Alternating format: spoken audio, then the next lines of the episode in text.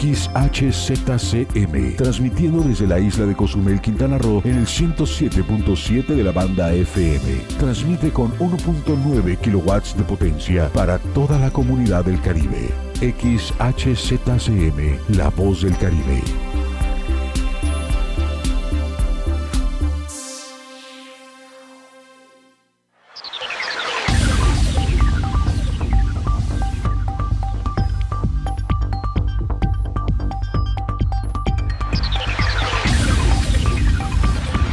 Estos momentos inicia en punto de las 12 con Porfirio Ancona. Es tiempo de estar bien enterado del acontecer informativo en punto de las 12. Comenzamos.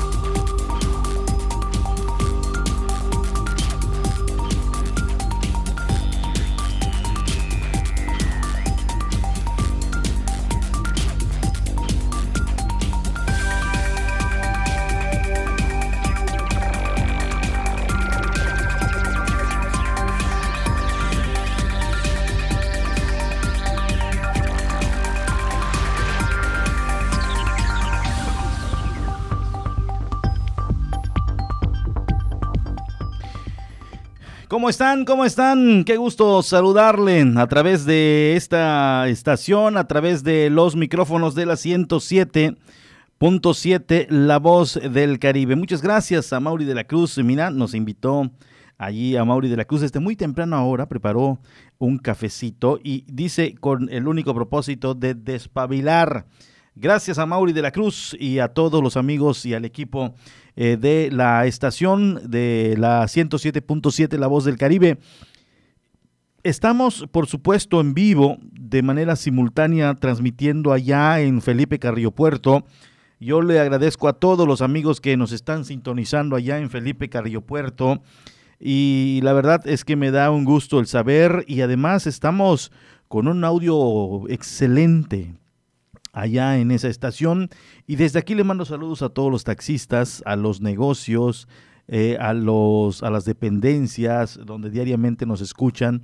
La verdad es que me da gusto el saber que en esas comunidades también llega nuestra frecuencia, nuestra señal a través de la frecuencia 95.1. Y aquí en la isla de Cozumel también ya tenemos eh, bastantes radioescuchas. Simitrio Peña es uno de los que diariamente se conecta y manda incluso mensaje de saludo y agradezco por supuesto el que esté al pendiente nuestro gran amigo Simitrio Peña y otros. Jesús eh, también se reporta. De igual manera a Bernardino se reporta todos los días y agradezco por supuesto el que nos sigan. ¿Qué le cuento? Lo que ha dado mucho de qué hablar es el tema de José, esta persona que padece eh, mal de Parkinson. Está eh, purgando una condena de 12 años, de los cuales lleva ya 6 años recluido aquí en el Cerezo de Cozumel, pero hace un tiempo atrás comenzó precisamente a sentir malestar en la parte de la cabeza. Eh, él atribuye que esto se debió a una tortura, así dijo él, que recibió cuando lo inculparon, cuando fue detenido por parte de en ese entonces elementos judiciales. Ya retomó el caso la Comisión de los Derechos Humanos, déjeme decirle. Y eh, pues ayer se hizo una visita por gente de Chetumal que vinieron desde la Comisión Nacional de los Derechos Humanos destacamentados en este estado. Y los acompañó también la titular, la presidenta de la mesa, María del Mar eh, Barrera Aguilar.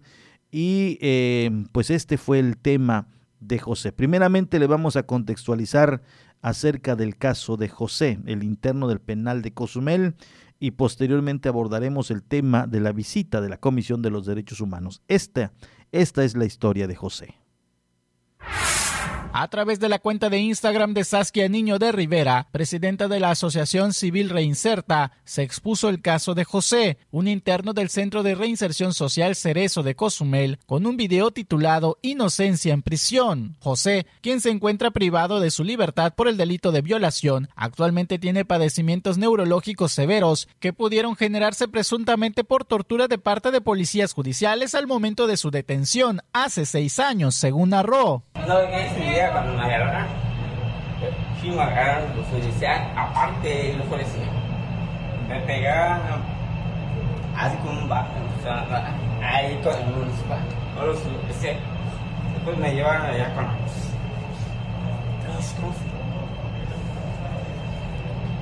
su día, sales de ahí así, me embolsaba, me pega, así que me hicieron. O sea, o sea, le pegaron cuando lo sí, agarraron. Sí, te echan, te cierran y te echan. ¿Cómo se llama? Gas. Un gas. Ah, te echaron gas. Aparte, te, te dejas, te ponen una bolsa, o que no puedes. Sí. Te ponen una bolsa en la cabeza. Aparte. Dijo que los agentes lo que buscaban es que confesara. ¿Y los tres? ¿Los tres días te golpearon? Ah. ¿Y, los, y eso, eh, eso es lo que te ocasionó el Parkinson o lo que traes? ¿O ya lo traías? Fue un golpe que, me, okay. que me hicieron. Un golpe. Ajá, pero fue tan muy fuerte. Sí. Oye, ¿qué buscaba con golpearlo? ¿Que confesara usted? Sí, sí, para eso me... Sí, para que yo me... ¿Y confesó o no? No, pues ayer Purga una condena de 12 años, de los que ya lleva 6 en prisión, con una enfermedad orgánico cerebral.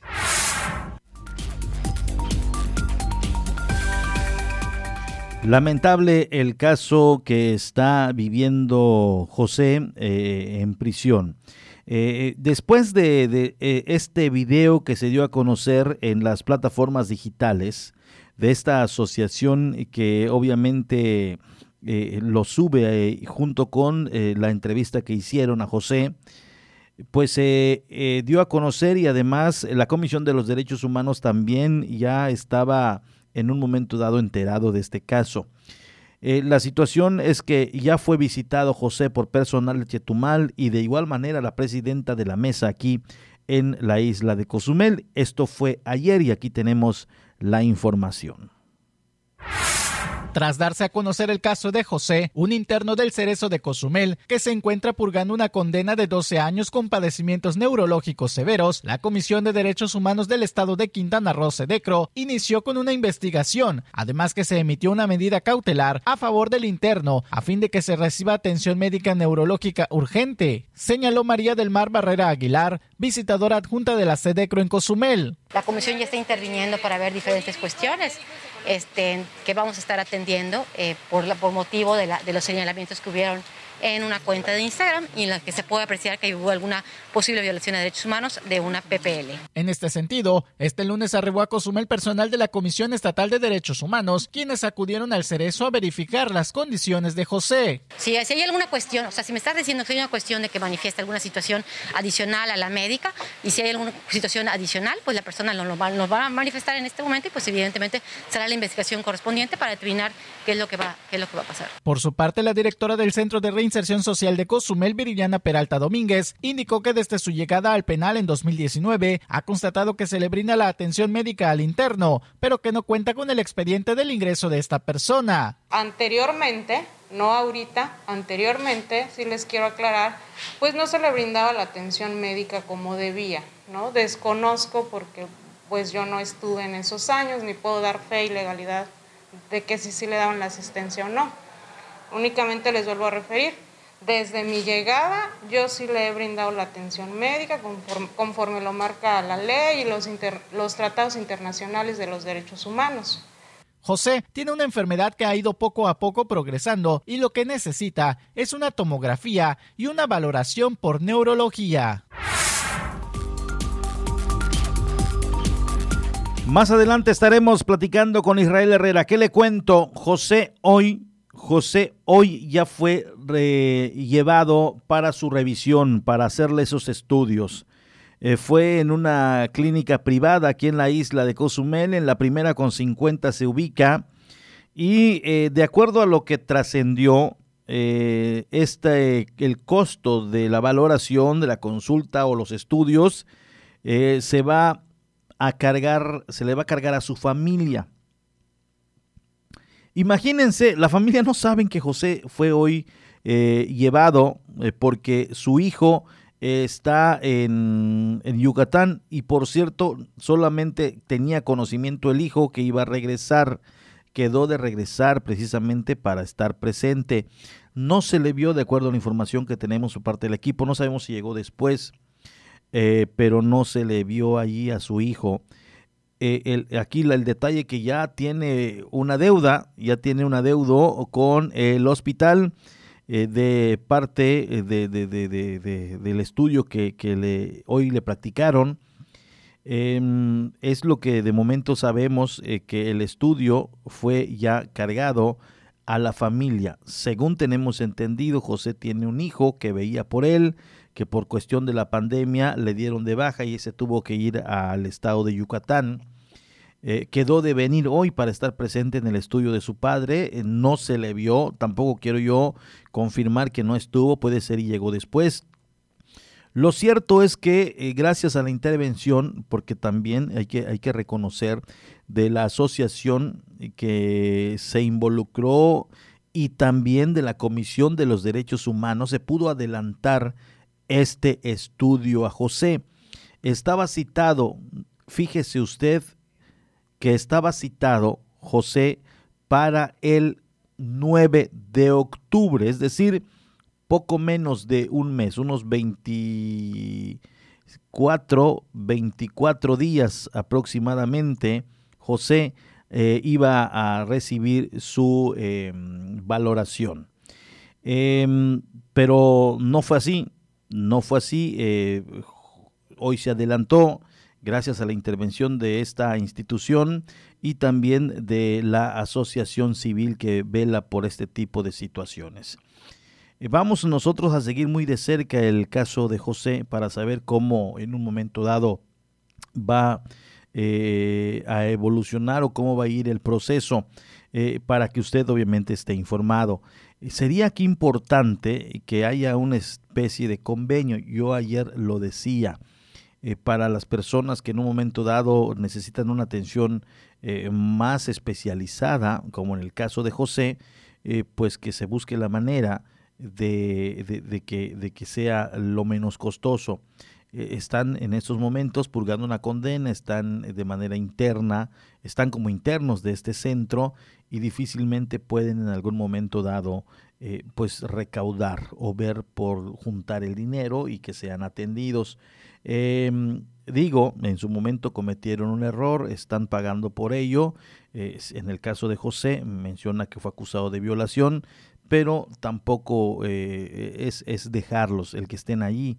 No, finalmente son seres humanos, en su momento, en su momento cometieron un error, están ya eh, eh, atendiendo esto y pagando por ello pero sí se tiene que velar por su salud. Esto es cuestión de humanidad, de solidaridad y si hay en la disposición de la directora buscar convenios, estrechar lazos con iniciativa privada en el caso de los hospitales, pues también sería una gran ayuda. Que tengan una, atención eh, buena, una atención que garantice su salud y no muy tardada, porque fíjese, lo iban a atender, eh, iban a atender el caso de José hasta el 9 de octubre. Son muchos días y lo que requería José, de acuerdo a la asociación y a la Comisión de los Derechos Humanos, era algo pronto, rápido. Tiene el problema, problema como usted puede ver, de el, mal de Parkinson y siente muchos dolores, eh, un fuerte dolor de cabeza en, en, en, en, ese en esa extremidad y él atribuye que fue por la golpiza que recibió hace seis años cuando fue detenido e inculpado en esta situación que hoy está eh, purgando. Pero bueno, esos son otros temas. La cuestión aquí es que vamos a enlazar más adelante, ya me contestó que sí, a la eh, que encabeza la Comisión de los Derechos Humanos, la presidenta de la mesa aquí en la isla de Cozumel, María del Mar Barrera Aguilar. Ya hoy tiene más conocimiento, ya ayer hicieron la visita, eh, ya obviamente está empapada más del caso de José, ya tiene conocimiento que hoy fue trasladada, trasladado perdón, a este hospital privado y eh, pues saber cómo se encuentra el proceso, eh, también qué otros beneficios pudieran en un momento dado tener José, pues está con este problema y es muy evidente, usted ya lo pudo ver en imágenes, eh, si hay manera de que eh, mientras estoy eh, poner la imagen de, José, porque la, la, comunidad obviamente en un momento dado se tiene que unir en este caso, en esta situación que hoy está viviendo este, este, este ciudadano allá al interior de lo que es el cerezo de Cozumel.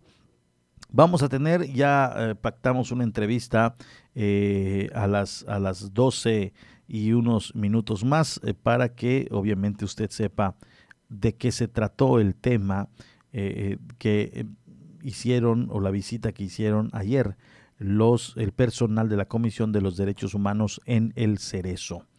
Y de igual manera, Israel Herrera más adelante nos estará hablando pues del seguimiento que se le va que se le está dando a este a este caso de José. Eh, mi estimado Mauri, nos vamos con el siguiente tema. Eh, vámonos con eh, también se comienza a dar a conocer acerca de una presunta devastación de selva y mangle para el polémico proyecto La Camja al sur de la isla de Cozumel. Denuncia Asociación Ambientalista CIMAG que en donde se pretende realizar el proyecto La Camja está a punto de concluir una brecha que conduce desde la carretera costera sur hacia la zona de playa. Desde la carretera se encuentra tapado con ramas secas y cercado, pero a través de las imágenes de un dron se aprecia como prácticamente está listo y abarca aproximadamente un kilómetro de largo por cuatro metros de ancho, declaró Guadalupe Martín Cap, presidenta de la Asociación Civil Conservación, Investigación y Manejo Ambiental de Cozumel, CIMAC. Se atravesaron lo que son eh, la parte primera que es la selva baja inundable y posteriormente todo lo que sigue ahí que es manglar. O sea, atravesaron y todo el mangle que está en el sitio. Además, alertó que ya rellenaron varios cuerpos de agua con SASCAP y están a punto de rellenar la parte de la laguna que colinda con el terreno. Está una parte de la laguna ahí también tienen rellenado y a ellos es más pequeñito. En el lado donde está Gres Sánchez el espacio es muchísimo más grande. Se ve en el vuelo del dron que tiene un espacio bastante grande de la laguna que le está pasando este por por el medio eso le está eso es lo único que le falta rellenar para poder llegar a la zona de playa. Recalcó que con esto se concluirá la primera parte de la construcción de su camino, haciendo la tala de mangle y rellenado de cuerpos de agua sin contar con los permisos de la Semarnat. Aunque tengan la aprobación, aún no, ha salido el resolutivo, que es donde se les da eh, las maneras de cómo ellos van a mitigar impactos y se les da luz verde para avanzar, aún no ha salido y tampoco tienen los permisos de parte del municipio de la isla de Cozumel. Finalizó diciendo que esa zona es de humedales, por lo que la afectación es hacia los tipos de mangles rojo, el blanco, el negro y el botoncillo que se encuentran en esa área, además de la vida silvestre que ahí habita.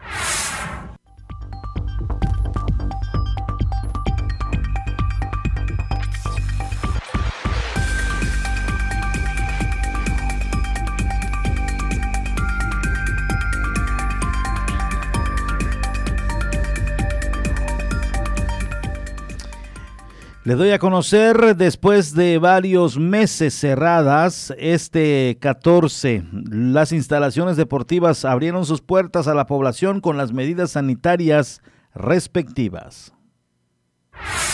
Después de varios meses cerradas, este 14 de septiembre, las instalaciones deportivas abren sus puertas a la población con las medidas sanitarias respectivas y con el debido protocolo para evitar aglomeraciones en estos espacios deportivos, comentó David Herrera Paqui, vocero de la Dirección de Deportes en el municipio. Incorporación a las instalaciones deportivas, eh, una situación muy importante ya que tuvimos una, una respuesta bastante positiva de la comunidad quienes se acercaron en su momento a tener ya sus, sus permisos o lo que serían los registros, esa es la palabra correcta, los registros de cada uno de los de los usuarios que estarán ingresando a las instalaciones deportivas. Y bueno, pues en punto de las seis y media de la mañana ya había gente esperando. Destacó que quienes deseen asistir a practicar algún deporte a las diferentes unidades deportivas, es importante registrarse de manera previa para obtener el acceso. Acudir a la unidad deportiva Independencia de 11 de la mañana a 3 de la tarde en las gradas de esta, de esta instalación donde se estarán realizando los registros de quienes pudieran o quisieran ingresar a las instalaciones. Esto no tiene ningún costo y el único requisito es traer copia de alguna identificación oficial para tener de alguna manera el registro de quienes ingresan a nuestras instalaciones deportivas. Para finalizar, invitó a los cozumeleños a cumplir a cabalidad las medidas de sanidad dentro de estos sitios, al mismo tiempo que recordó a la comunidad que el próximo 16 de septiembre estarán laborando con un horario reducido.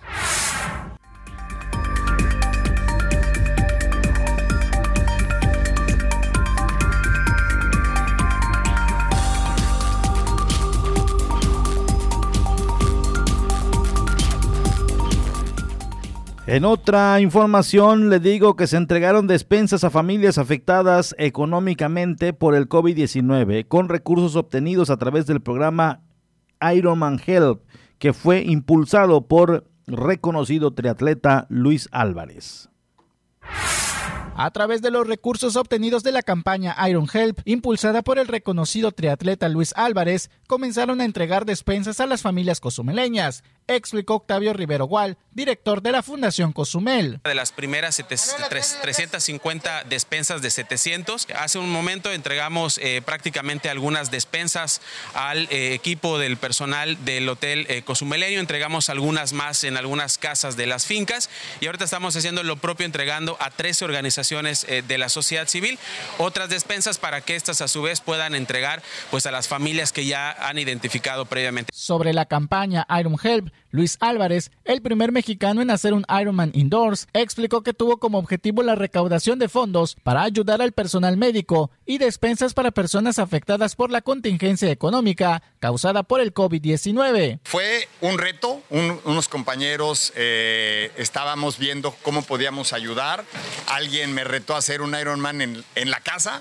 no, no fue virtual, más bien fue transmitido virtualmente, pero fue un Ironman completo, se nadaron 3.8 kilómetros en una pequeña alberca de dos metros con un chorro de agua, luego se hicieron los 180 kilómetros en una bicicleta estacionaria y luego los 42 kilómetros para que primero ellos iban a donar. Y resulta que se juntó, se juntó Fundación Televisa, otras asociaciones y lo, y lo hicimos ya a nivel mundial. Se recaudó alrededor de 500 mil pesos, de los que el 40% fueron destinados para las despensas. Dijo que como fue un Ironman, escogió la isla para realizar la entrega de estos 700 apoyos, que es donde está su corazón. Muchas gracias a todos a Fundación ADO, Fundación Cozumel, eh, Glen Brothers, eh, a todas las fundaciones que nos, que nos ayudaron, agradecerles. Yo personalmente eh, me siento muy bendecido en poderlo hacer. El Ironman se hizo en la casa con, la ayuda de todos, todo el mundo donó. Este granito de arena es, gracias a todos nosotros. Mi padre decía lo del agua al agua. Entonces, esta isla me ha dado mucho. En los 15 Ironmans que he hecho, la gente se desvive por ayudarnos, por, por cooperar, por traer un evento a nivel mundial. Entonces, hay que regresarle algo a esta isla maravillosa.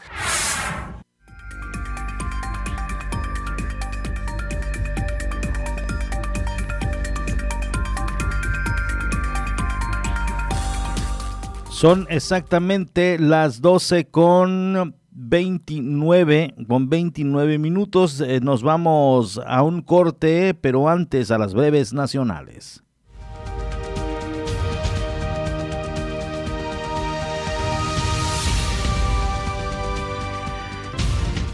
La Fiscalía de Chihuahua informó que cuenta con pruebas sobre el ataque en contra de la pareja de agricultores que regresaban de las protestas de la presa La Boquilla el 8 de septiembre pasado. El fiscal César Peniche aseguró que está por cerrarse la primera etapa de la investigación para esclarecer el homicidio de Jessica Estrella Silva y Samarripa, así como la tentativa de homicidio contra su esposo Jaime Torres.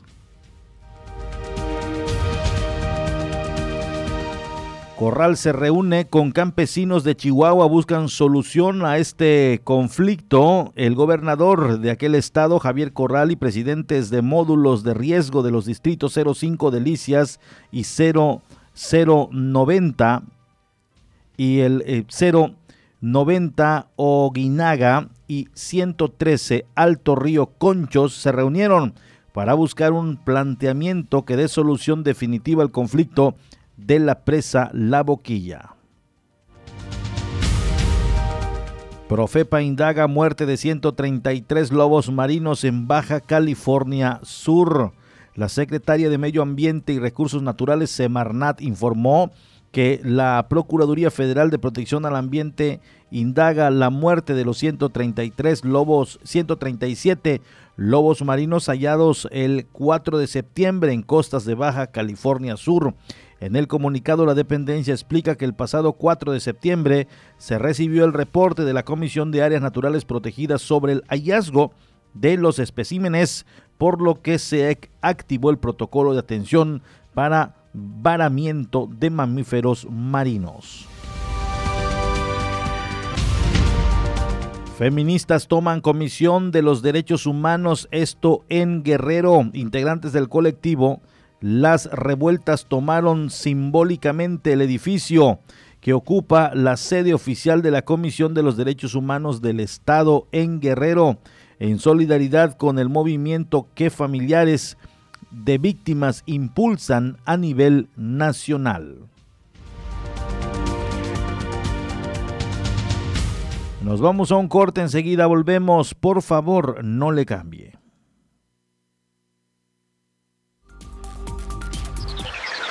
Vamos a una pausa y en breve regresamos con más información.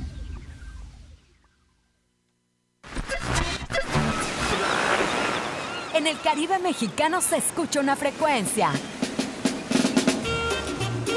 107.7 FM, transmitiendo desde Cozumel, Quintana Roo. Si viene usted a Cozumel, disfrutando sus amores, si viene luna de miel, coma muchos caracoles.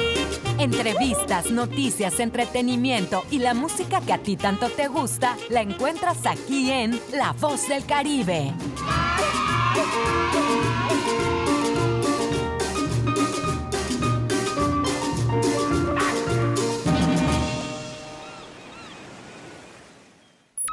Ante el coronavirus COVID-19, la mejor protección es estar preparados. Lávate las manos con frecuencia o usa gel antibacterial. Evita tocarte la cara y desinfecta superficies y objetos de uso común. Ve al médico si tienes fiebre y tos, con malestar general, dolor de cabeza y dificultad para respirar. Toma mucha agua, no te automediques y no difundas rumores. Si te cuidas tú, nos cuidamos todos. Gobierno de México. La voz del Caribe. 107.7 FM.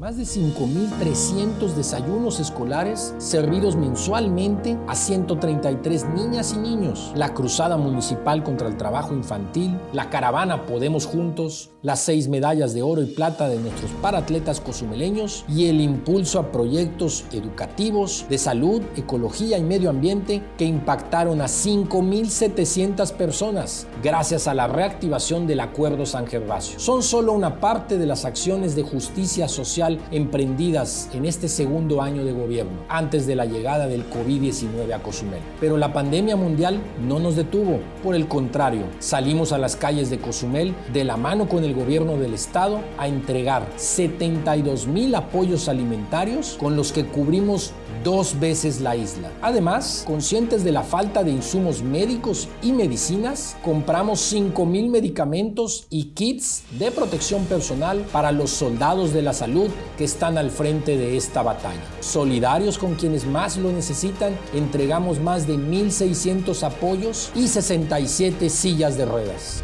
Ayudamos a la gente de Cozumel a cumplir con las medidas sanitarias, entregando más de 60 mil cubrebocas. También Instalamos filtros sanitarios en el cruce de Playa del Carmen y Cozumel y establecimos el llamado de responsabilidad social. Y en un acto humanitario ayudamos a que 463 mexicanos que estaban trabajando a bordo de algún crucero regresaran a sus hogares.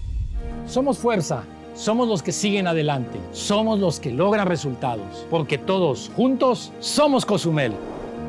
Segundo informe de gobierno. Pedro Joaquín del Buy, presidente municipal de Cozumel.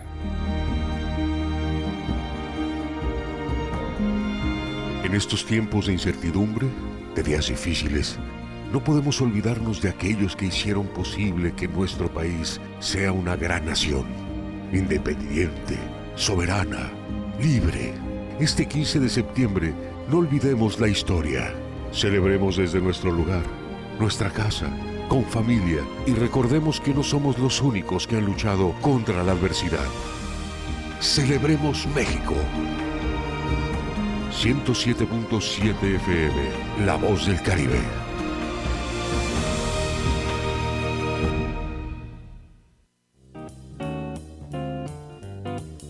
Revistas, cuentos, anécdotas, poesías, novelas, ensayos, biografías, crónicas, fábulas, fantasía, realidad y todo lo que forma parte de la lectura se encuentra con tres voces expertas: Azucena Mondragón, Astrid Ramírez y Livia Hernández en Espacio Lector. Todos los miércoles de 9 a 10 de la noche, aquí en 107.7 FM, donde hacemos radio.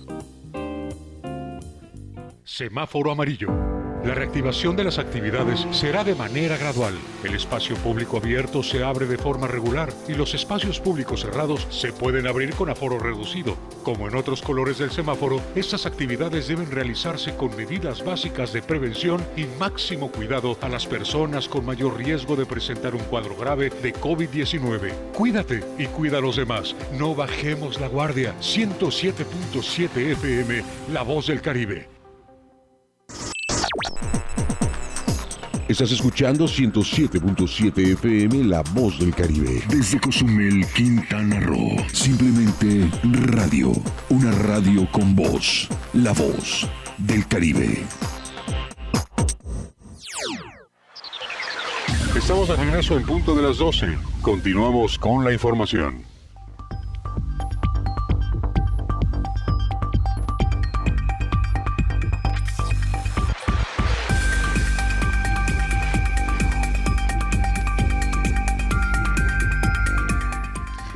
Muchas gracias a las personas que nos siguen y están al pendiente de la programación. Ahora nos vamos con otro tema.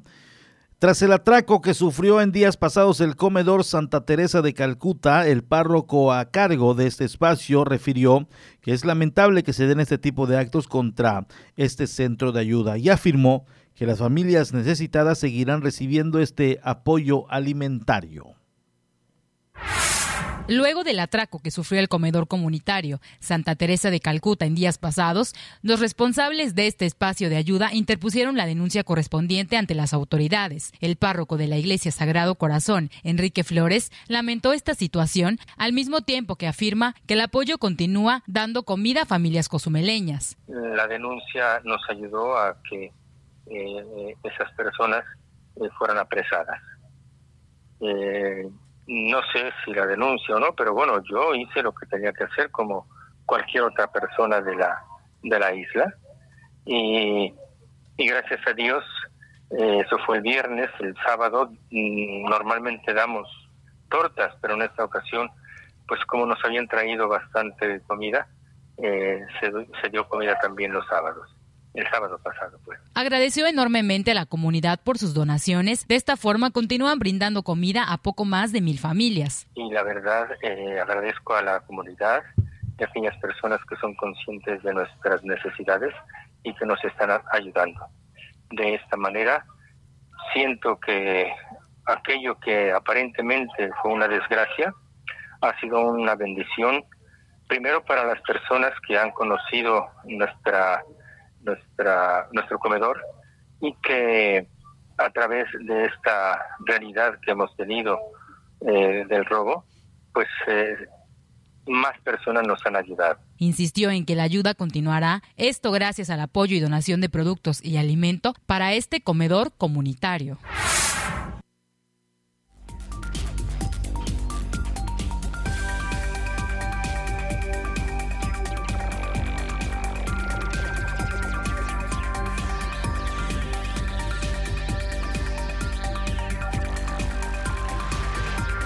Allá tiene usted la información por parte del párroco. Lamentable este caso de este sitio que fue atracado. Eh, se dedican a ayudar a las personas que hoy padecen, eh, pues que no tienen trabajo, no hay un ingreso. Y eh, pues ahí alguien se le ocurrió y pensó que esos lugares tienen pues las ollas, tienen productos eh, de abarrotes y pues lo que se encuentren una vez al interior podrán hacer ahora sí lo que se les ocurra, siempre y cuando haya tiempo, haya la oportunidad, porque si en este entonces eran eh, vistos o llamar a la autoridad, obviamente se pudo haber eh, truncado este atraco. Sin embargo, pues esto no pasó, cometieron obviamente el error, cometieron el atraco y después fueron eh, asegurados eh, algunas personas eh, presumiblemente involucrados en este acontecimiento. hace unos momentos le dábamos a conocer el caso de José, este interno que está al interior del Centro de Readaptación Social aquí en la isla de Cozumel. Afortunadamente intervinieron ya la Comisión de los Derechos Humanos, también hay una asociación que sigue muy de cerca el caso y pues ya se está trabajando para que sea atendido. De hecho, hoy fue ya ingresado para su revisión eh, médica, para que se le practique obviamente los estudios eh, por especialistas. Y ya tenemos en la línea telefónica a María del Mar Barrera Aguilar, ella es la presidenta de la Comisión de los Derechos Humanos aquí en la isla de Cozumel, quien está dando puntual seguimiento al caso de José. Primeramente saludarle, licenciada, muy buenas tardes. Muy buenas tardes, saludo a tu auditorio, muy amables como siempre ustedes, el 107.7 por darnos un espacio para hablar de las cosas que hacemos en pro de los, de los ciudadanos en Cozumel. ¿Cómo es que les llama la atención el caso de José, licenciada? ¿Cómo se enteran? ¿Ya tenían conocimiento? ¿Qué pasó con José? Mire, el caso de José, en, la cuestión de lo que pasó ahorita, de, la, de, de, cómo se encontraba en esta situación en estos momentos, es una cuestión que nos llega a través de un eh, pues video que vimos todos, creo que todos lo vimos en las redes, y más bien hay unas asociaciones civiles que han que, trabajan también en defensa de los derechos de las personas privadas de su libertad, y es así como nos llega a estas imágenes que obviamente pues nos asustaron, nos preocuparon mucho porque sí hemos estado yendo a las cárceles de manera constante. Durante la pandemia eh, hemos interrumpido las, las, las, las labores presenciales en las cárceles, pero hemos estado de manera coordinada con las autoridades para siempre trabajar y ayudar. De hecho, se han llevado situaciones de PPL eh, durante toda esta pandemia, salvaguardando siempre la integridad física de las personas por la cuestión del COVID pero eh, la última vez que vimos a José pues tenía, no, no estaba como está en esas circunstancias, pues este él, él, él mismo manifiesta en el, en el audio que se puede apreciar que en los últimos seis meses es cuando se ha ido agravando el problema. Entonces, pues sí hemos llevado, hemos llevado brigadas sanitarias, hemos estado muy presentes, pero la condición que él presenta en estos momentos era algo que nosotros pues no lo habíamos, eh, más bien él mismo manifestó, ¿no? Que no lo tenía de esa manera. Entonces, es una cuestión que, te, pues, que le estamos atendiendo en este momento y decidimos con las autoridades darle la atención inmediata, lo que desembocó que el día de hoy ya finalmente la persona tuviera eh, ya la, visita con un neurólogo, que es lo que estábamos trabajando con las autoridades penitenciarias para garantizar que tenga el acceso a la salud, lo cual ya fue dada el día de hoy, porque es importante primero saber el diagnóstico, no, no podemos saber qué es lo que tiene la persona si no hay un diagnóstico por, por medio de un especialista. Vendrá un seguimiento, por supuesto, en este tema de revisión de las visitas al especialista, licenciada? Claro, claro que sí. De hecho, hay una queja abierta al oficio para ver la integridad física de la persona. Entonces, estará un puntual seguimiento independientemente de la medida cautelar que dictamos para garantizar el acceso a la salud de la persona de manera inmediata. Eh, se está también, se va a estar también monitoreando qué es lo que se está haciendo y también eh, pues ver todas las cuestiones que surjan con respecto a estas investigaciones. Pero por de primera mano, pues yo agradezco a la, directora de, del Cerezo, la, licenciada Virginia Peralta, que nos dio todas las facilidades para poder hacer nuestra nuestra labor y también que se, ella también ha, visto por por ayudar a esta persona y, y, ahorita pues ya, ya le consiguieron también la cita con el neurólogo que era tan urgente. Licenciada, obviamente esto lo dirán las investigaciones. De acuerdo a este estudio que se le ha practicado a José, pudiera salir a relucir qué fue exactamente lo que pasó o, qué le está generando este malestar? Porque el, mal de Parkinson, él, menciona que ya lo padece. ¿Qué otro padecimiento tiene José que él dice, de acuerdo al audio, que fue en base a, la presunta, él le llama tortura que tuvo por parte de los elementos? Parte de nuestra investigación Ujú. y evidentemente hay cuestiones que yo puedo comentar y cu- cuestiones que no puedo manifestar. Ujú. Eh, en el, el día de ayer, creo que las mismas autoridades penitenciarias manifestaron que no era seguro que tuviera Parkinson, podría ser que tuviera otro padecimiento. Ok, muy y bien. evidentemente, eh, pues yo- eh, las cuestiones médicas, el estudio que le van a hacer va a determinar también qué, cuál es el padecimiento que él tiene, Ujú. si es degenerativo, si es congénito, claro, muchas cuestiones, ¿no? Cuestiones médicas que en este momento pues sería aventurado que yo te dijera, que yo te sí.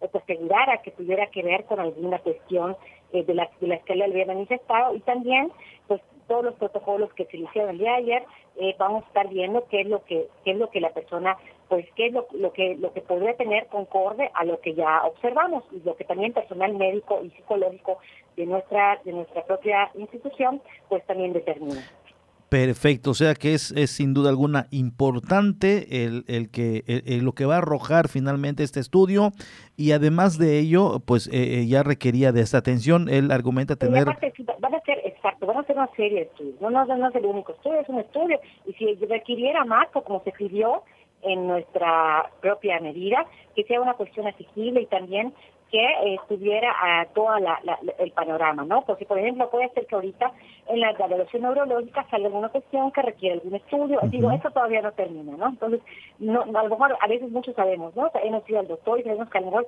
en una simple revisión no va a salir lo que tenemos, hay que hacer una serie de estudios. Sí, sí. Vimos que esta persona ha estado siendo atendida, lo cual pues, yo eh, agradezco, como siempre, a las autoridades que, que trabajen en pro de del beneficio de las personas y, y sí vamos a estar viendo puntualmente que siga con ese tratamiento y que puedan, pues, sobre todo, garantizar eh, qué es lo que el acceso a la, a la salud y a la y sobre todo como usted lo dijo no a la justicia de la persona si hay alguna cuestión en la que él fue víctima de alguna injusticia también que sea eh, pues también que sea alguna cuestión que nosotros que revisemos investiguemos y evidentemente si llega a ser el caso necesitamos la recomendación al respecto. ¿Y qué, qué argumentó en la entrevista, eh, aparte de este mal que es evidente, el- el- el- es- esto que él decía, bueno, que para él es el mal de Parkinson, ¿qué otro padecimiento padece José, licenciada?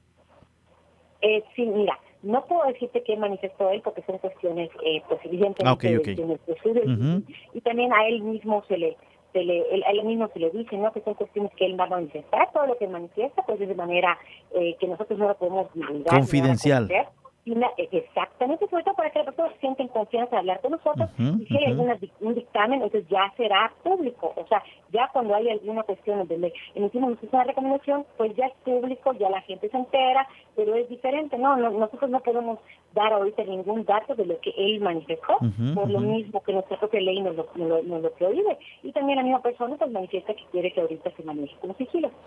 Muy bien, eh, eh, este, este derecho a la salud, eh, licenciada, lo tienen todos, obviamente, todos los internos. Claro, tienen todo, lo tienen todo, lo tienen todo, todo el personal que, que, que está en el cerebro. De hecho, ayer se, dio algunas cuestiones, algunos PPLs que tuvieran alguna duda, se les dio, pues ya aprovechando que estábamos allá, se les dio asesorías y gestiones, y pues evidentemente para garantizar que todos estuvieran pues, en condiciones, lo cual fue gratamente, como al ser una cárcel que se está certificando, pues tienen toda la atención pues de, manera inmediata. Entonces fue una, una, una, grata visita y también pues se puede ayudar a las personas con sus, con sus procesos, ¿no? Porque independientemente de la cuestión médica o cualquier cuestión que ellos tengan, pues también tienen sus procesos a los cuales también ellos pues, tienen miedo, tienen cuestiones que, que también tienen que atender y hay cuestiones que hay que ir revisando con ellos para poderles garantizar también su acceso a la justicia. ¿La familia de José tiene conocimiento, licenciada? Eh, sí, ya, ya, ya tuvimos con- contacto con un familiar de, Ujú. de- de don José, ya está en comunicación, ya sabe lo que se está haciendo y, este, y ya pues estamos en contacto directo con él para cualquier trámite que se requiriera. Ahora, hoy se atendió José en una clínica privada. Esto, es, Efectivamente. este gasto corre a cuenta de quién, quién será responsable. Mira, por el momento este, sabemos que la, el- la, el- la directora del CDC es la que está, está viendo esa situación, imagino que le está pagando, pues este, no no sé quién esté pagando, así, así es, ¿no? ahorita que te puedo decir quién está pagando, Sí, no sí, lo sí. pero sí le están garantizando el acceso, pueden ser asociaciones civiles, recuerden que hay muchas asoci- asociaciones civiles que se dedican precisamente a eso, ¿no? Qué bueno. Inclusive eh, cuando hay alguna cuestión de salud, ellos mismos eh, aportan, Entonces, pues eh, a veces eh, son los familiares, a veces es cualquier persona. Recordemos que el derecho al acceso a la salud es universal, pero hay cuestiones que pues que ya cuando escapan de, nuestras manos a nosotros mismos nos pasa, ¿no? Vamos al Infoliste y es un poco difícil que consigamos consultas y tenemos que estar viendo la manera, ¿no? De, que nos atiendan de manera pues, más ágil. Pues ¿quién, quién lo está pagando? Pues es una cuestión de que, que ya la, propia autoridad pues, lo, lo, vive, lo, o sea, nos lo manifieste, ¿no? Nosotros no, no tenemos eh, ahora sí no estamos investigando esta parte, sino únicamente queríamos que se le dé el acceso a la salud. Muy bien, licenciada, yo agradezco el que nos eh, tome la llamada y nos dé a conocer, pues, en torno a este a este caso. Aquí lo interesante es que José tendrá un seguimiento en torno a esta serie de valoraciones que le han iniciado. Claro que sí, le voy a dar mi número personal para cualquier persona que tuviera cualquier con, cuestión con la salud o con cualquier tema que quiera. Es el 987 87 922 71, las 24 horas al día para cualquier persona que quiera comunicarse conmigo. Atiendo también WhatsApp, llamadas de WhatsApp por cualquier cuestión que usted quiera. Muy bien, licenciada, agradezco mucho el que nos atienda la llamada. Muy buenas tardes. Muy buenas tardes y agradezco como siempre el, espacio que nos brindan. Ahí tienen a la licenciada eh, María del Mar Barrera Aguilar. Ella es la presidenta de la Comisión de los Derechos Humanos.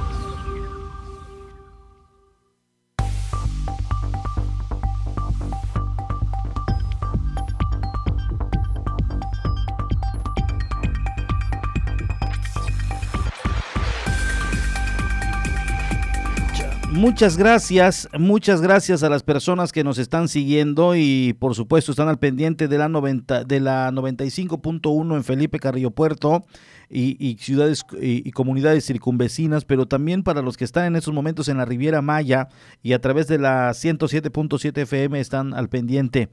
Eh, hemos precisamente eh, eh, atendido ya la llamada de la presidenta de la Comisión de los Derechos Humanos acerca de José.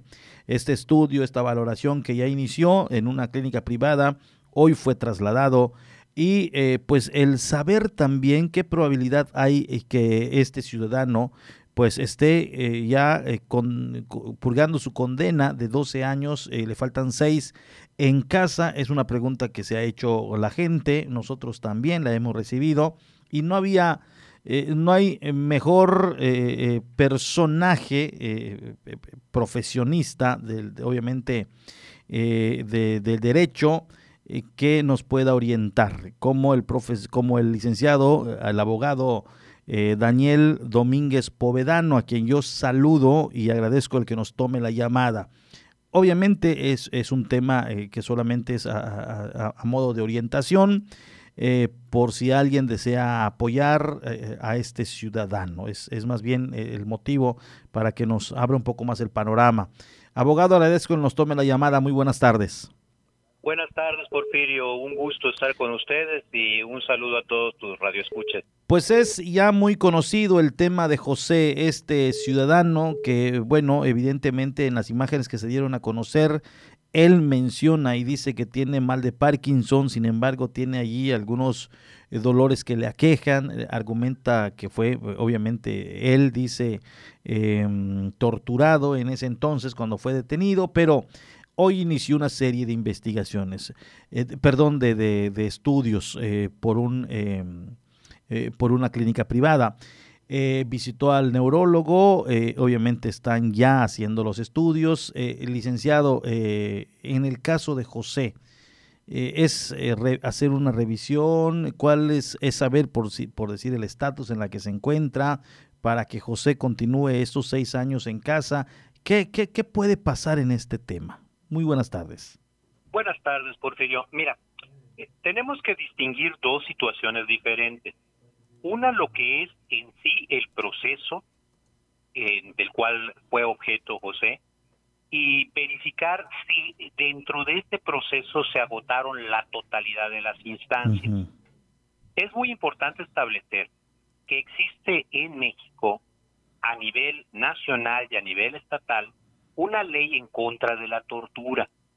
Y también se han establecido criterios como, como es el protocolo de Estocolmo para determinar en materia de psicología, se puede determinar en materia de psicología y psiquiatría al mismo tiempo, que es una prueba conjunta, si realmente esta persona fue objeto de tortura toda vez de que si es objeto de tortura, es posible a través de un amparo que en materia federal poder tratar de anular lo que es el proceso.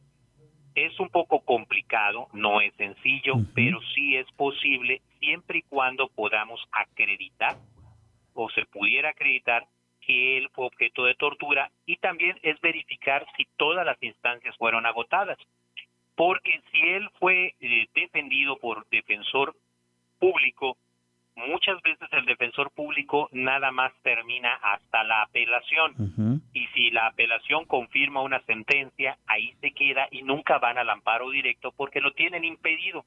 Ahora, si tuvo un defensor privado, entonces el defensor privado sí pudo, pudo haberse ido al amparo directo y determinar las, y en base a las circunstancias, tiene ese amparo directo en materia federal, ¿qué fue lo que se determinó?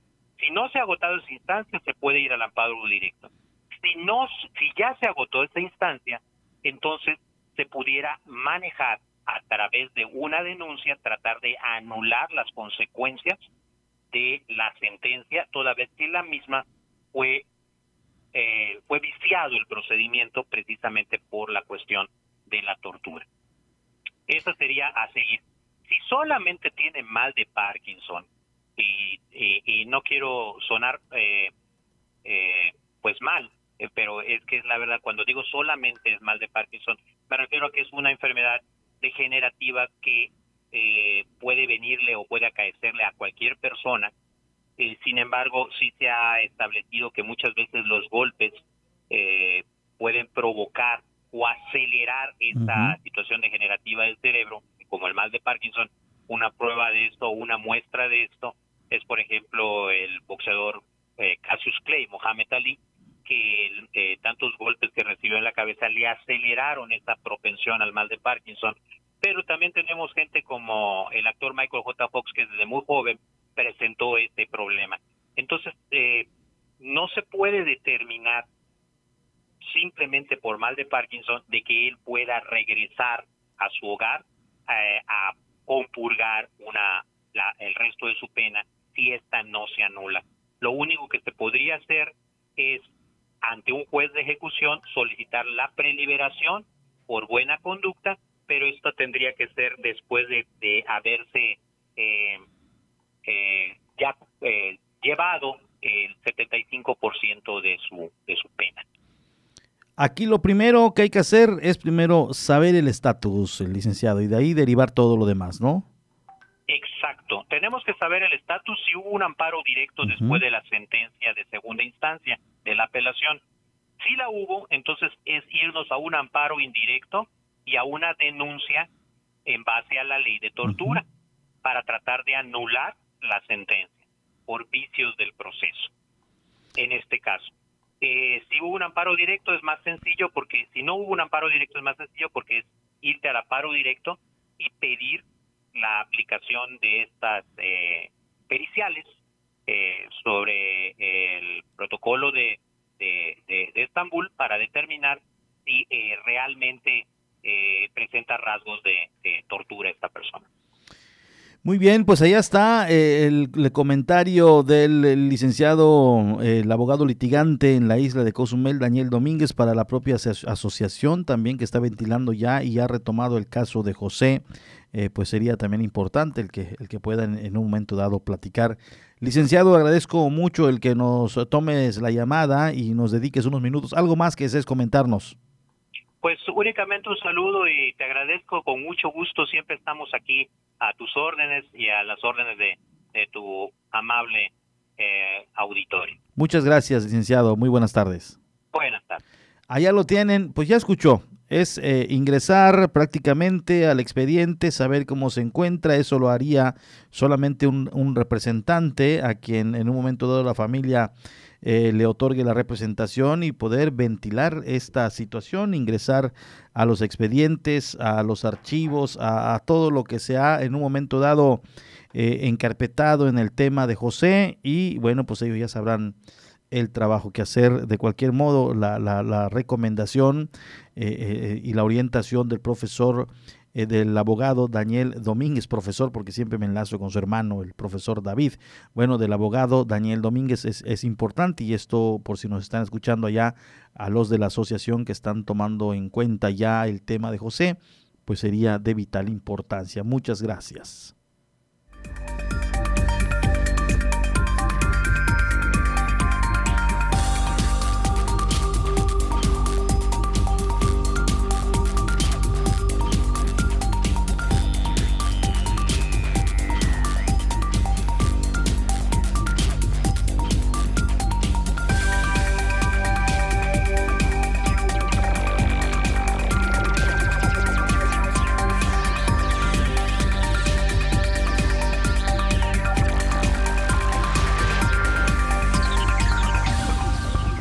Gracias a las personas que nos escuchan, nos siguen y están al pendiente de la información. Es momento de irnos a las breves y después a un corte.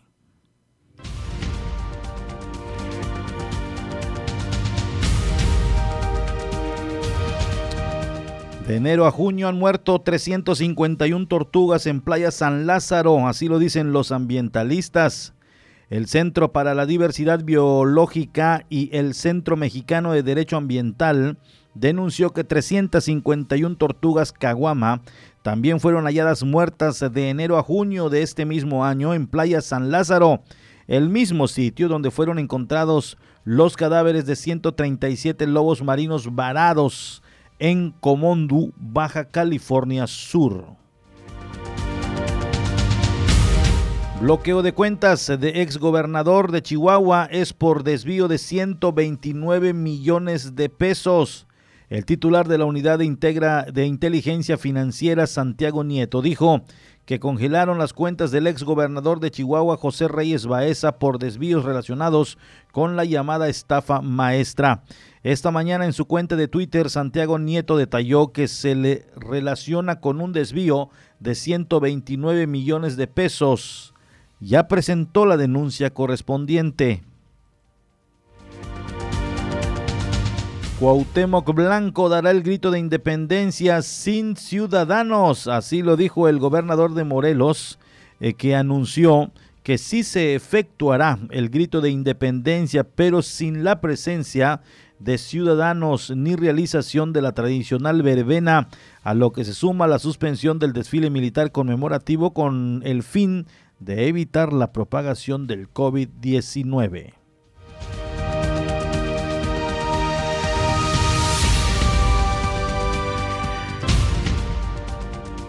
Gracias a todos los que nos siguen a través de las frecuencias 107.7 FM y 95.1 FM, también a través de las plataformas digitales. Estamos en Facebook Live. Gracias a todos. Continuamos, nos vamos a un corte y enseguida estamos de vuelta. Vamos a una pausa y en breve regresamos con más información.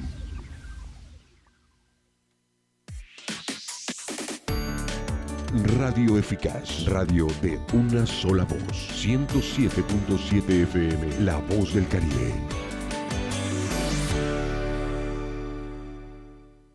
107.7 FM tiene todos los accesos para que te acerques. Checa Facebook 107.7, Twitter arroba 107.7, Instagram 107.7, teléfono 987-869-2346, extensión 107, mensajes de texto a WhatsApp 987-873-6360.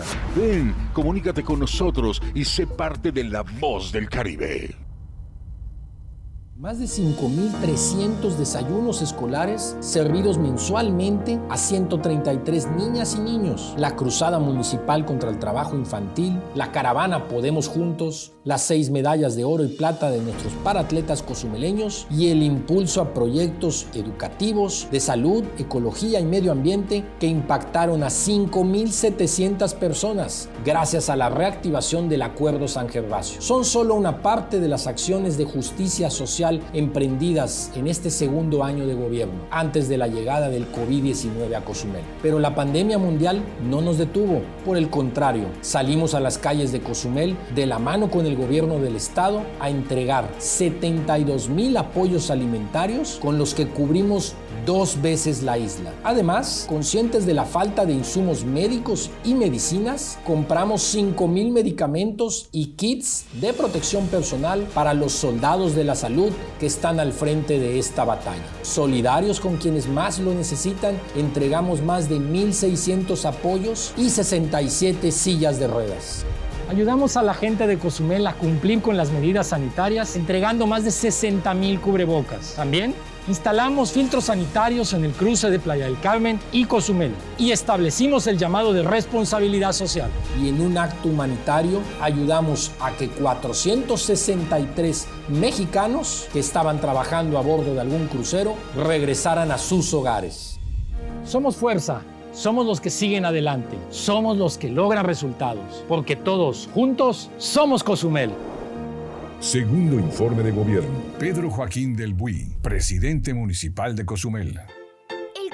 Coronavirus es un bicho pequeñito con corona que provoca que la gente se enferme y se sienta malita.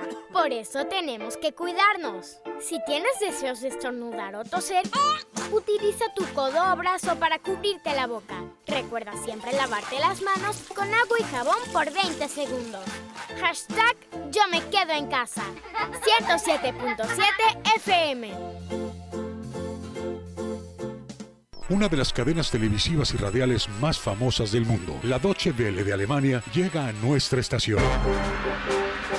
107.7 FM presenta cápsulas de información general, de cultura y noticias que forman parte de lo que sucede en todo el mundo. Mantente en sintonía con 107.7 FM y escucha a la Deutsche Welle, aquí en La Voz del Caribe, donde somos radio.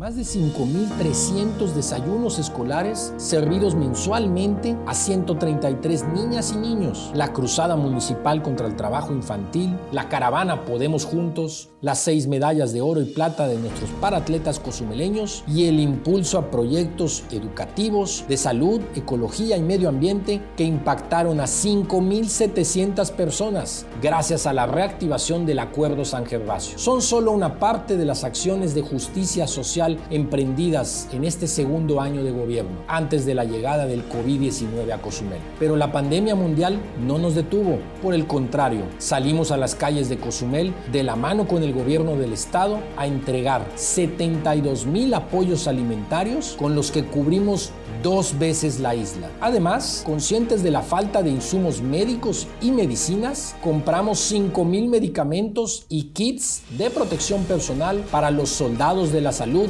que están al frente de esta batalla. Solidarios con quienes más lo necesitan, entregamos más de 1.600 apoyos y 67 sillas de ruedas.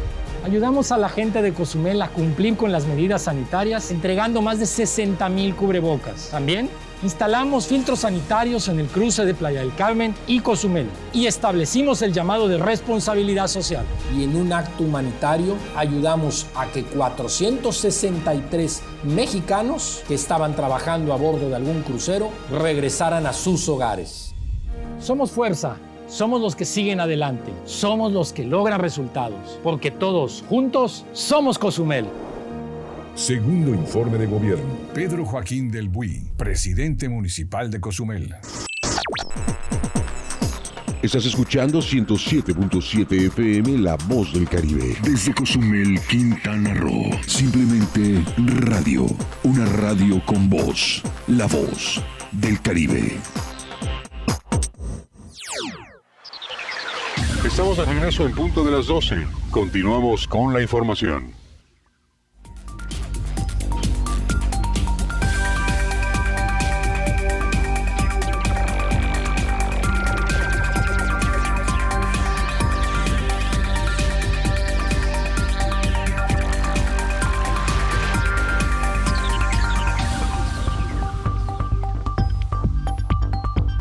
Pues ya le hemos platicado de esta noticia y fue eh, atendido, fue valorado o, o, ha iniciado ya con una serie de valoraciones José, el ciudadano que se encuentra recluido en el Cerezo.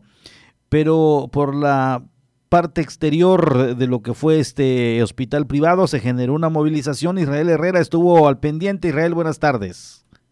¿Cómo estás, Porfirio? Muy buenas tardes, gusto saludarte este martes, sí dando seguimiento a esta información y como puntualmente lo señalabas hace un momento, estábamos escuchando la entrevista que tuviste con la eh, visitadora adjunta de la Comisión de Derechos Humanos, eh, la que se señala, Porfirio, que aquí, a, a, pesar de haber dos situaciones importantes a las que se le está dando seguimiento, eh, por el lado de la salud de don José y también por el tema del acceso a la justicia, esto por la denuncia que realiza en contra de elementos judiciales que presuntamente a raíz de eh, una tortura que sufrió al momento de su detención es que está padeciendo estas secuelas de estos golpes, presuntamente, y esto pues es también lo que está investigando la Comisión de Derechos Humanos. Sin embargo, aquí eh, lo importante es la salud. El Porfirio se había programado esta cita para que le hagan estos estudios a, a José hasta octubre, hasta el 9 de octubre sin embargo, la condición de salud eh, que pues se requería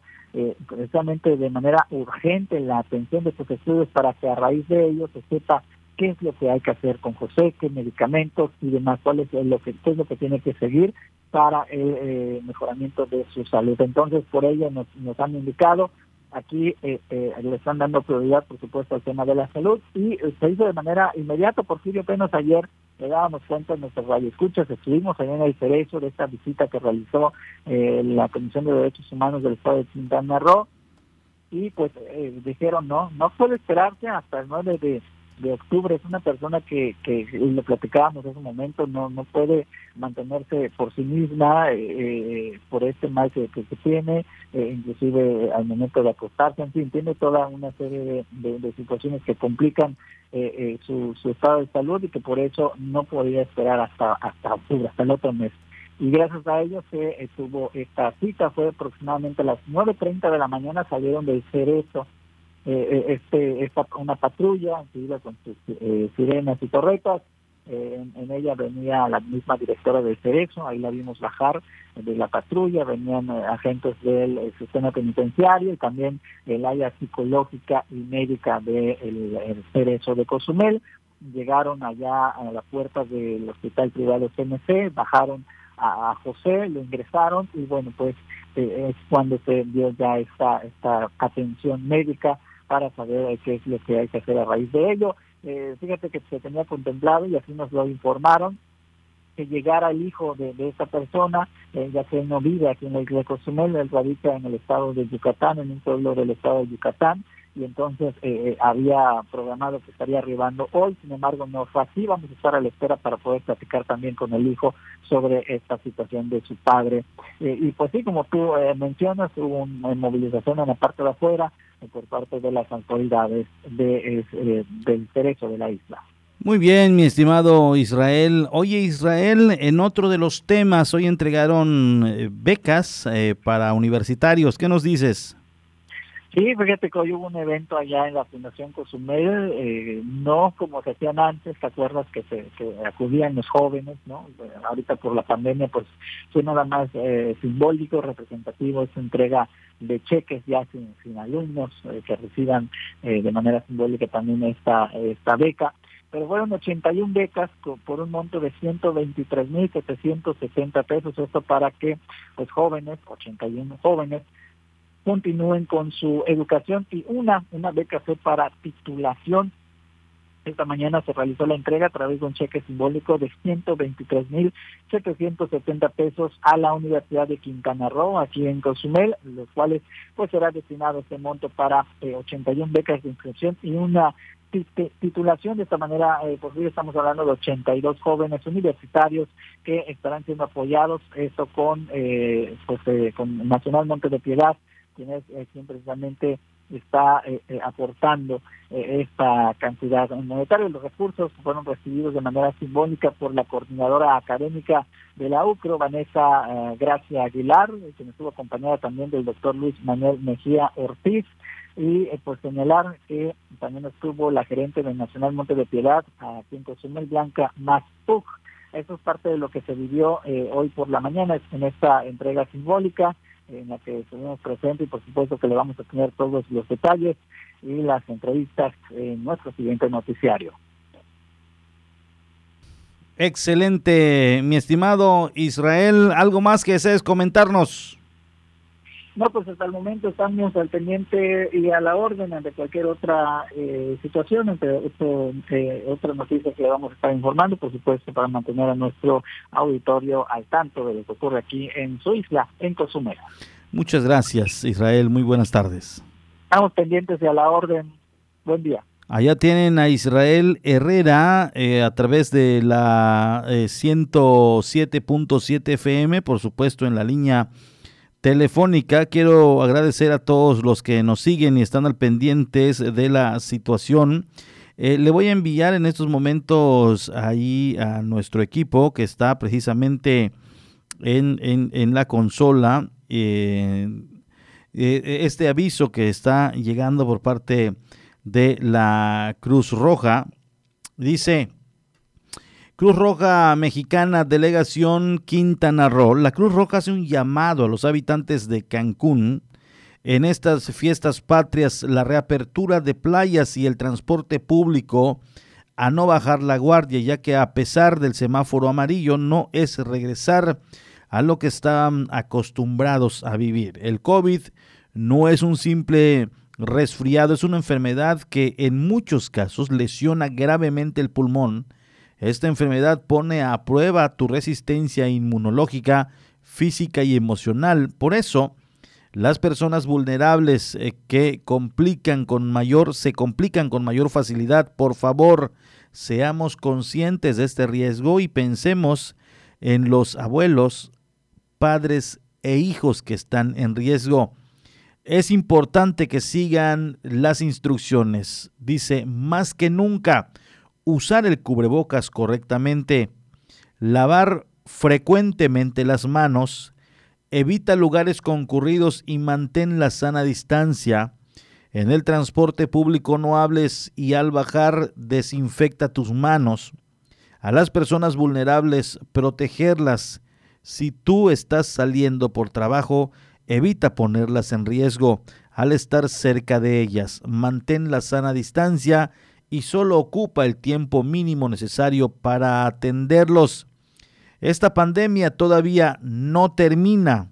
El riesgo sigue latente. Si nos cuidamos, saldremos adelante. Cuídate tú, cuidemos a todos. Así es el llamado eh, que está haciendo la Cruz Roja Mexicana, Delegación Quintana Roo, y esto va para todos los municipios. De igual manera, para los habitantes de la isla de Cozumel, del Solidaridad, de Puerto Morelos, Puerto Maya, Puerto Venturas, Costa de la Riviera Maya y a los amigos también de Felipe Carrillo Puerto, su cabecera municipal y comunidades circunvecinas también.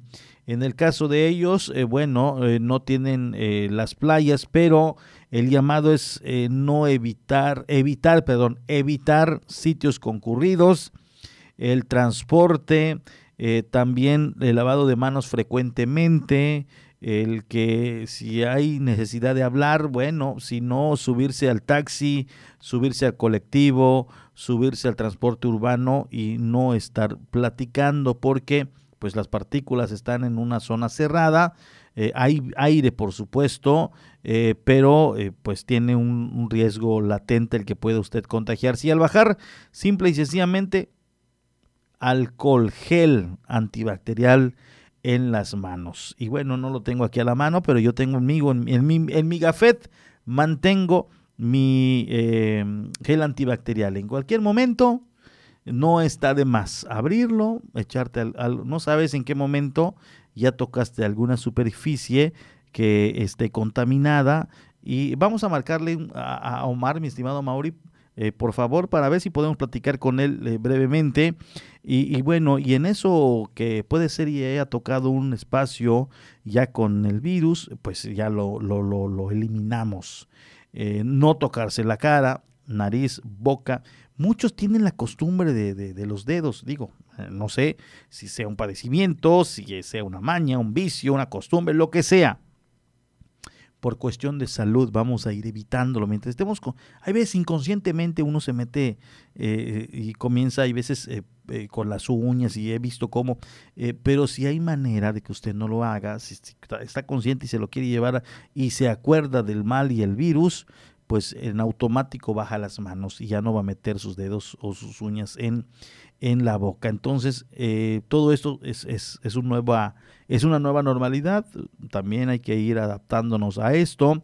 Eh, tener ya em, como hábito no estar metiendo las manos en la boca, no tocarnos los ojos, la nariz, porque pues es comprobado que por estas vías eh, entra el mal, entra el virus. Eh, y bueno, ya escucha usted, de acuerdo a los estudios que se han hecho, pues deja algunos eh, deja algunas secuelas, eh, deja el daño en el pulmón, genera por supuesto una, quiere retar a ver qué tan resistente está usted en la cuestión inmunológica, física y emocional y desafortunadamente muchos no han tenido esa oportunidad, han perdido la batalla con este mal y esto no hay que permitirlo y todo es evitando, precisamente es evitando este padecimiento que es el COVID-19.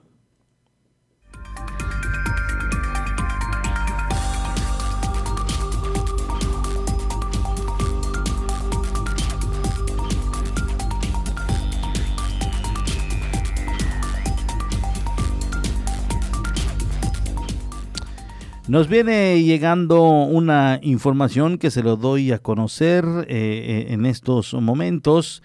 Arriban ya los primeros turistas al parador de San Gervasio en Cozumel tras reanudar las actividades. El paradero turístico de la zona arqueológica San Gervasio reanudó actividades después de seis meses de permanecer cerrado a causa del coronavirus y recibió ya los primeros turistas que disfrutaron del principal atractivo de la cultura maya que tiene la isla de Cozumel. La reapertura contó con la asistencia del representante del Instituto, del Instituto Nacional de Antropología e Historia, INA, en Cozumel, Javier Cobo Gutiérrez, de Emilio Villanueva Sosa, director general de la Fundación de Parques y Museos de Cozumel, eh, y también eh, del alcalde Pedro Joaquín del Huy, quienes recorrieron las instalaciones. Al término de las actividades, Emilio Villanueva resaltó que la reapertura de San Gervasio apunta apuntala las acciones de reactivación económica de Cozumel, ya que existe un nicho importante que disfruta del turismo cultural y que viaja de diferentes países para conocer el santuario de la diosa Ishela. Ya está. Regresa la actividad en el parador turístico de San Gervasio.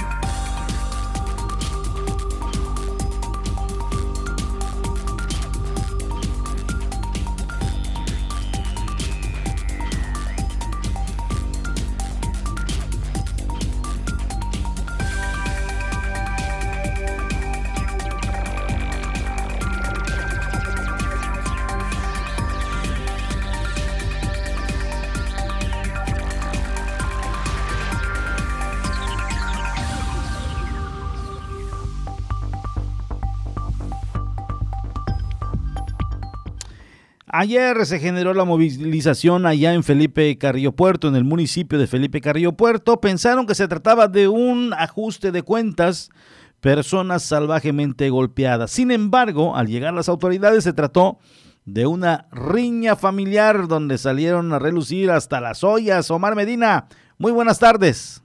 ¿Qué tal, Porfirio? Muy buenas tardes. Una situación sin duda que preocupó a muchos, sobre todo porque Felipe Carrillo Puerto afortunadamente se ha mantenido sin ninguna situación eh, pues eh, tuviera que ver con delitos de alto impacto como eh, sucedió meses atrás. sin embargo, la noche de ayer pues fue encontrada una persona tirada ahí y ensangrentada. Estaba pues salvajemente golpeada, incluso algunos pensaron que pues que ya no tenía signos vitales. Sin embargo, afortunadamente, pues esto no fue así, pero sí estaba severamente golpeado. se pensaba que había sido por ahí alguna cuestión relacionada con eh, la comisión de algún ilícito y una probable un probable ajuste de cuentas. Sin embargo, esto eh, se descartó luego de eh, que las autoridades se presentaran al sitio en donde encontraron a esta persona del sexo masculino en la colonia Guayumil, en la 53 con 88 y 90 de esta de esta colonia, en donde pues ya había ya se habían presentado paramédicos de la Cruz Roja Mexicana para atender este reporte, este auxilio solicitado a través de eh, la línea de emergencias 911. Eh, se atendió a esta persona eh, y que fue necesario su traslado al Hospital General para una valoración más precisa. Mientras tanto, las autoridades realizando las primeras indagatorias, pues se pues informaron que esta persona había sido golpeada por mujeres y que previamente se había dado una situación ahí familiar que derivó en este salvaje ataque y que además eh, propició pues daños al vehículo de esta persona ya que las eh, pues las ventanillas los cristales eh, se encontraban todos rotos ya que el vehículo fue apedreado aparentemente por estas mujeres que resultaron ser familiares de la expareja del ahora lesionado. Se desconoce si va a proceder legalmente en contra de estas mujeres. Lo cierto es que este eh, pues joven, no es un, adulto joven, tuvo que ser trasladado al hospital por las lesiones que presentaba principalmente en el rostro y el vehículo trasladado al corralón para los trámites legales correspondientes, Porfirio. Muy bien, Omar, pues allá está, ya está. ¿Y algo más que seas comentarnos de Felipe Carrillo Puerto? Pues básicamente, como en muchos eh, lugares del país, esta fecha importante, el 15 de septiembre, pues se conmemoró eh, de manera eh, breve, además, una ceremonia aquí en Felipe Carrillo Puerto. Las autoridades eh, municipales realizaron una ceremonia cívica en el Parque Central Ignacio Zaragoza, que está frente a Palacio de Gobierno. Esto para conmemorar dos fechas, la, fecha pasada, el 13 de septiembre, que fue pues el aniversario de la gesta heroica en lo que se conoce como la batalla de Chapultepec, los niños héroes de Chapultepec, y también la conmemoración del eh, aniversario número 210 de la independencia de México. Por ello es que las autoridades municipales hoy muy temprano, un poco después de las 8 de la mañana, realizaron esta breve ceremonia depositando una ofrenda floral, eh, floral perdón, en el asta bandera, ubicado también en este parque. Eh, solamente a lo mucho hubo la presencia de entre 30 a 40 personas, la mayoría funcionarios municipales, quienes después de concluido este evento, pues retornaron a sus actividades cotidianas, Porfirio. Muy bien, Omar, te agradezco mucho el enlace de 7 a 8, las noticias locales y estatales allí en la 95.1. Así es, ahí estaremos informando detalle de esta y más notas que han surgido durante las últimas horas aquí en el corazón de la zona maya de Quintana Roo. Muy buenas tardes, Porfirio. Muy buenas tardes, Omar Medina desde Felipe Carrillo Puerto. Gracias a todos los que nos siguen y están al pendiente de la programación de la 107.7 FM y también a todos los amigos de Felipe Carrillo Puerto 95.1. Eh, por supuesto, no dejamos eh, pasar la oportunidad de saludar a los del Facebook Live. Gracias a todos los que nos siguieron en casa, trabajo, vehículo, eh, en, el, en donde usted tenga la oportunidad de escucharnos. Muchas, muchas gracias. Soy Porfirio Ancona, me da un gusto saludarle y les espero mañana en este mismo horario, 12 del mediodía, cuando se active este noticiario, pero también en punto de las 18 horas, es decir, en, en unas horas más estaremos nuevamente con lo nuevo, lo novedoso, lo de último momento a través de estos mismos micrófonos. Muy buenas tardes y muy buen provecho.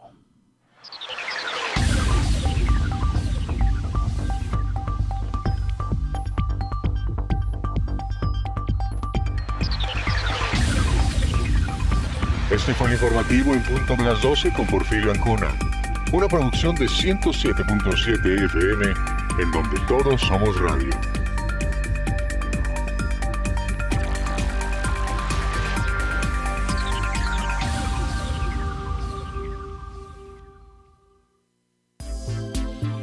XHZCM, transmitiendo desde la isla de Cozumel, Quintana Roo, en el 107.7 de la banda FM.